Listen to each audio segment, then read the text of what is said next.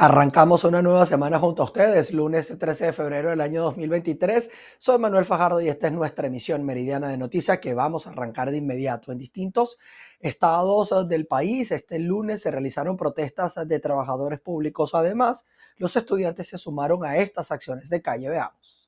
Establecemos este contacto desde la Plaza San Antonio de la ciudad de Coro este lunes 13 de febrero. Los trabajadores públicos retomaron las calles. Vamos a conversar con Alexis Castellano, eh, quien es el representante del Sindicato Único del Magisterio.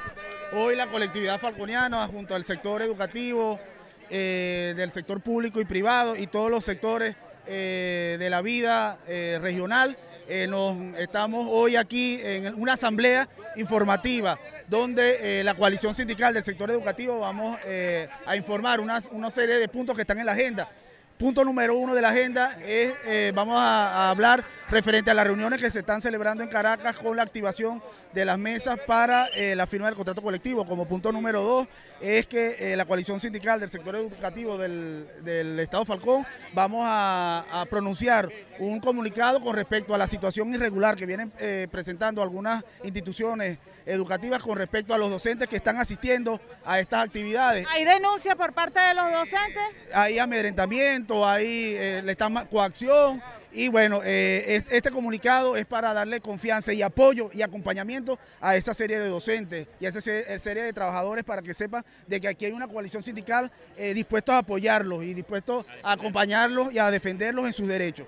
Y como punto número tres es que el, día viernes tuvimos una reunión en Secretaría de Educación con las autoridades educativas con respecto al proceso de migración o sustitución del patrono, es decir, que la nómina del sector educativo del Ejecutivo Regional pasa a la del Ministerio de Educación, una reunión informativa, entonces lo que vamos a hacer, y hoy, y hoy, como siempre, nosotros estamos dispuestos en la calle a luchar por el artículo 91 de la Constitución, que es salario justo para el sector educativo y todos los trabajadores del Falconiano y de Venezuela. Bien, muchísimas gracias. Es parte de la información que tenemos a esta hora Continuamos con más Establecemos este contacto desde el estado Carabobo. Nos encontramos al sur del municipio Valencia. El día de hoy, una vez más, eh, gremios y sindicatos se encuentran protestando. Vamos a conversar con el vocero de esta actividad. Euclides Querales, presidente de la Asociación de Profesores de la Universidad de Carabobo. Desde el día 9 de enero, los universitarios, el magisterio, los enfermeros, y el resto de los que dependen de la nómina del Estado, estamos en la calle y no ha habido manera que Maduro, como responsable que es de todo lo que está aconteciendo en la calle, dé una respuesta. Lo que tenemos es pan y circo. Circo con la serie del Caribe, circo con el carnaval, circo de todo y los escuderos de él ofreciendo villas y castillas y tienen más o menos en eso engañando a los trabajadores, sembrándole falta de expectativas y con voceros como Fede Cámara que no tiene nada que ver en este asunto porque la relación nuestra con el patrono es con el gobierno que lamentablemente es quien administra los recursos.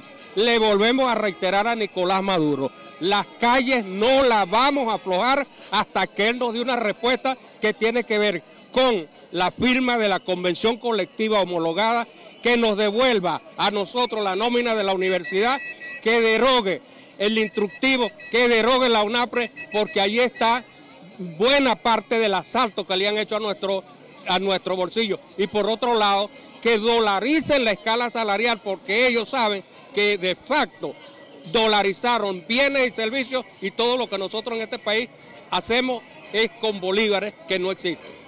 Declaraciones de Euclides Querales en representación de la Asociación de Profesores Universitarios el día de hoy, acompañando a todo el sector que se encuentra protestando una vez más, exigiendo mejores condiciones laborales, respeto por sus reivindicaciones, firma de la contratación colectiva en el caso de los docentes eh, y aseguran que continuarán en las calles hasta lograr sus objetivos. Parte de la información que tenemos al momento para ustedes, eh, ¿quién informa Ruta en la En la Plaza Bolívar de San Carlos culminó la acción pacífica convocada por el Comando Intergremial y Sindical del Estado, COGEDES.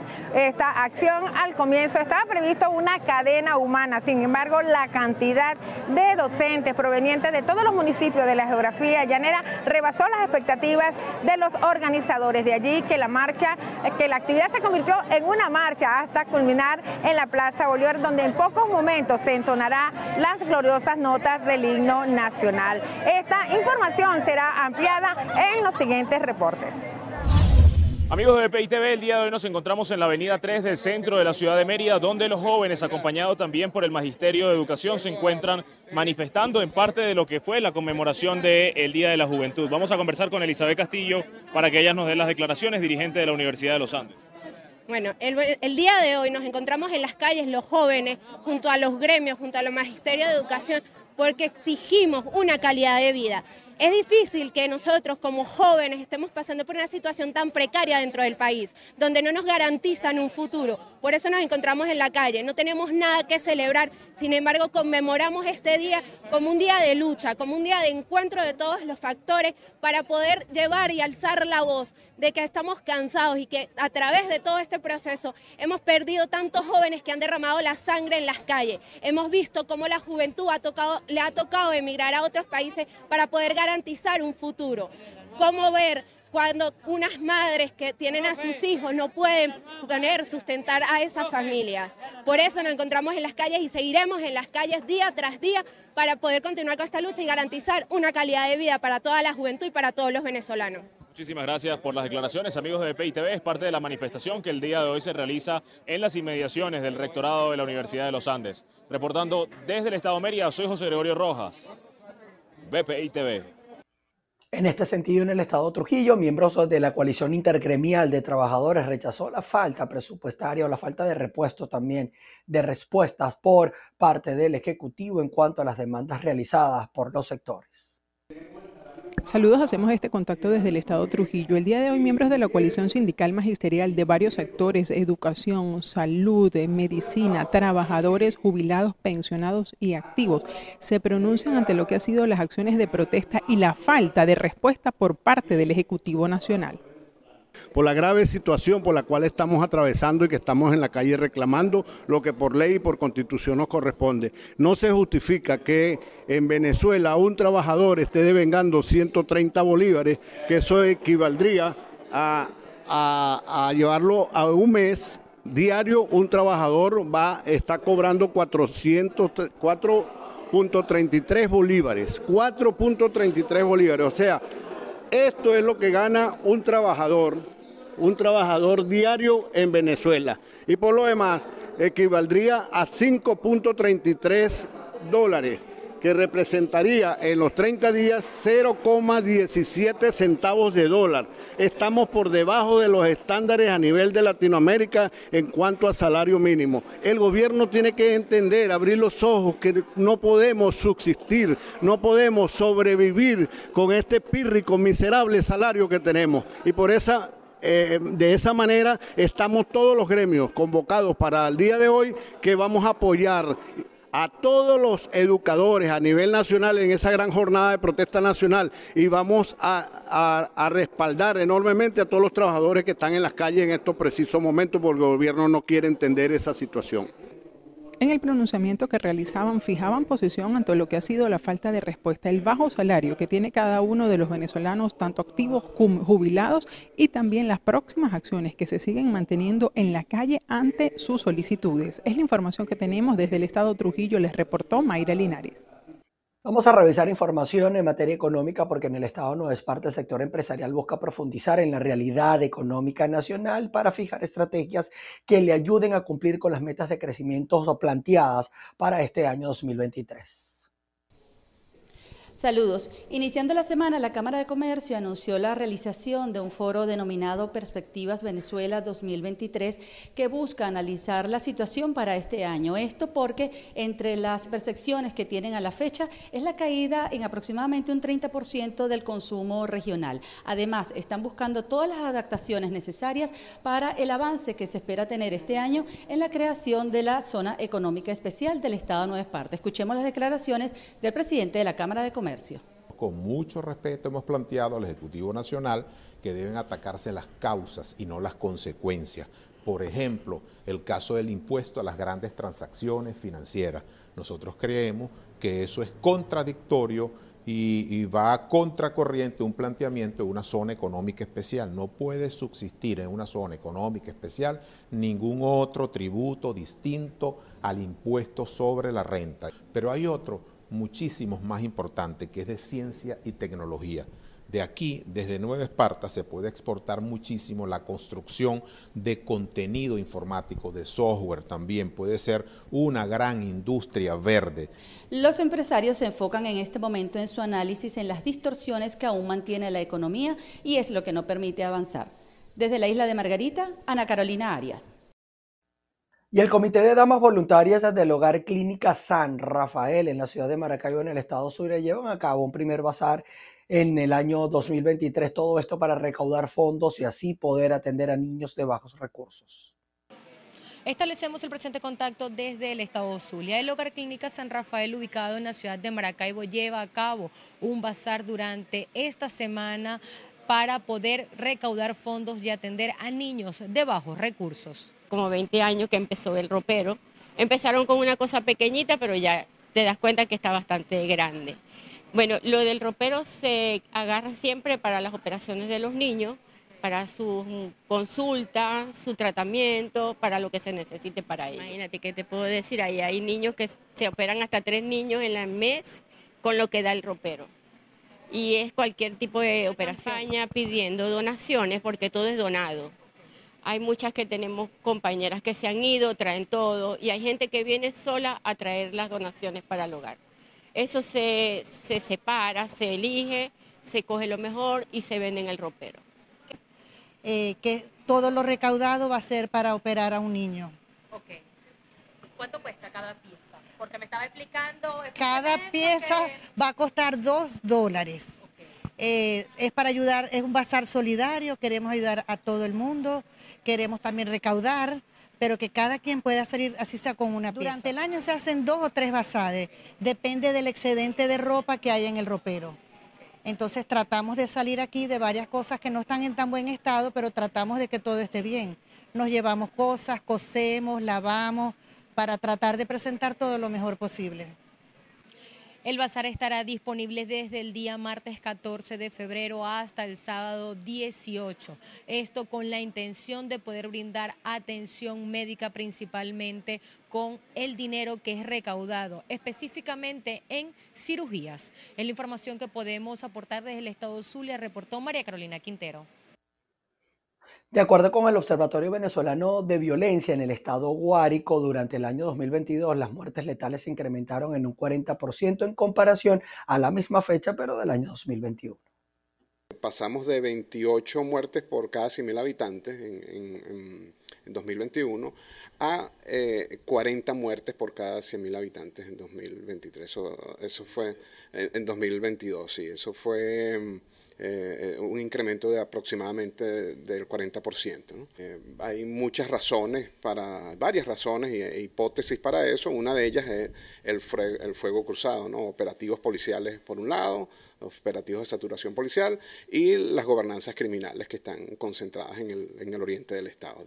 En enero de este año eh, llevamos 12 víctimas de delito eh, de esas, eh, eh, este, cuatro son delitos no letales que no condujeron a la muerte y las otras son muertes por intervención policial, que fueron dos en este caso, y cinco homicidios intencionales. Digamos, los homicidios estuvieron concentrados en, en Sarasa, en el municipio José Félix Riva y, y, Las Mercedes. ¿no? Autoridades policiales investigan un homicidio de un joven de 25 años en la avenida Urdaneta en Caracas. Irene Mejía está al tanto de este caso y nos trae los detalles. Un saludo a quienes a esta hora sintonizan la emisión meridiana de noticias. Hacemos el presente contacto desde las afueras de la morgue de Bellomonte, aquí en la ciudad de Caracas, donde pudimos conocer el caso de José Gregorio Talavera Vázquez, de 25 años. Su madre, quien se identificó como Jenny Vázquez, nos comentaba que él se desempeñaba como fiscal en una línea de transporte público en la avenida Urdaneta. Se encontraba desaparecido desde hace 15 días y tras esos días de búsqueda, una vecina le informaba a la señora el día de ayer que su hijo había recibido una puñalada y por esta razón había sido trasladado hasta aquí, hasta la morgue de Bellomonte, donde ella se encontraba realizando las gestiones pertinentes la mañana de este lunes. También pudimos conocer que esta persona era el segundo de cuatro hermanos y no dejó hijos. Las causas de la muerte y las investigaciones están a cargo del cuerpo de investigación investigaciones científicas penales y criminalísticas y hasta ahora están con causas por determinar. Esta es la información que nosotros tenemos hasta este momento y de esta manera devolvemos el contacto a los estudios desde Caracas, Venezuela, Irene Mejías. Seguimos con más información para ustedes. En Colombia, el gobierno de Gustavo Petro que la aerolínea Satena va a operar los vuelos Bogotá-Caracas. La frecuencia será dos veces por semana y los pasajes tendrán un valor en promedio de 256 dólares. Cordial saludo. Gustavo Petro anunció que desde el próximo viernes 3 de marzo se reanudan las operaciones de la aerolínea Satena en la ya anunciada conexión aérea Bogotá-Caracas. Recordemos que solo se dio el vuelo inaugural el pasado 9 de noviembre, el cual fue fletado por el gobierno colombiano. En principio, según el anuncio de Gustavo Petro, tendrá un costo del tiquete de 256 dólares y habrá vuelos los días martes y viernes. Recordemos que el inaugural sería el 3 de marzo, pero los tiquetes estarán en venta en la página web disponibles hasta el próximo 20 de febrero.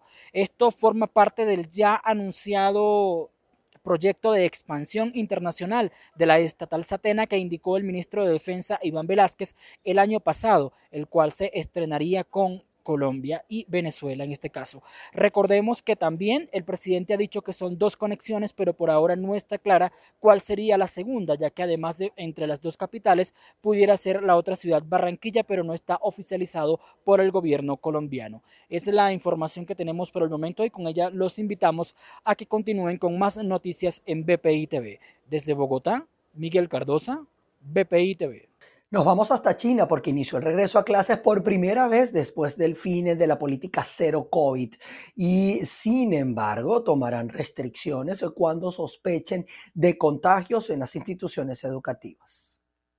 Más de 300 millones de personas, entre profesores y estudiantes, regresan esta semana a las clases presenciales en China, tras el parón por las vacaciones del Año Nuevo Lunar. Así se trata del primer periodo escolar presencial desde que el país decidiera poner fin a la estrategia del cero COVID. En Pekín, más de un millón de estudiantes de primaria y secundaria regresaron hoy a las clases. Por primera vez en meses no tendrán que mostrar resultados negativos de pruebas de ácido nucleico para entrar en las aulas. No obstante, las escuelas sí deberán seguir algunos protocolos este semestre, y es que los contagiados tendrán que hacerse pruebas y solo podrán entrar en clase una vez den negativo. Si el número de personas que contrae fiebre excede 5 en un día o alcanza el 10% del número total de alumnos, la clase se suspenderá 5 días. El regreso a las clases supone un nuevo paso en la vuelta a la normalidad en el país asiático tras las fiestas por el Año Nuevo Lunar, que cayeron entre el 21 y el 27 de enero de 2023. Y en Dubái, jefes de estados, líderes políticos, intelectuales y también integrantes del sector privado debaten sobre cómo debe ser la respuesta de los gobiernos del futuro a los retos políticos, económicos, sociales y naturales, entre otros. La décima edición de la Cumbre Mundial de los Gobiernos se realiza durante tres días y es auspiciada por el primer ministro de los Emiratos Árabes Unidos y el gobernador de Dubái, Mohammed bin Rashid. Así que hay que esperar digamos, las conclusiones de este evento que por supuesto nosotros vamos a estar atentos. Mientras tanto, vamos a colocar punto final a esta actualización informativa. Los dejamos con todas nuestras plataformas porque seguimos trabajando para informarles a ustedes de lo que ocurre en Venezuela, Latinoamérica, Estados Unidos, Colombia y el resto del mundo y nos volveremos a encontrar ustedes y nosotros a las 6 de la tarde. Nos veremos acá nuevamente. Se les quiere, chao, chao.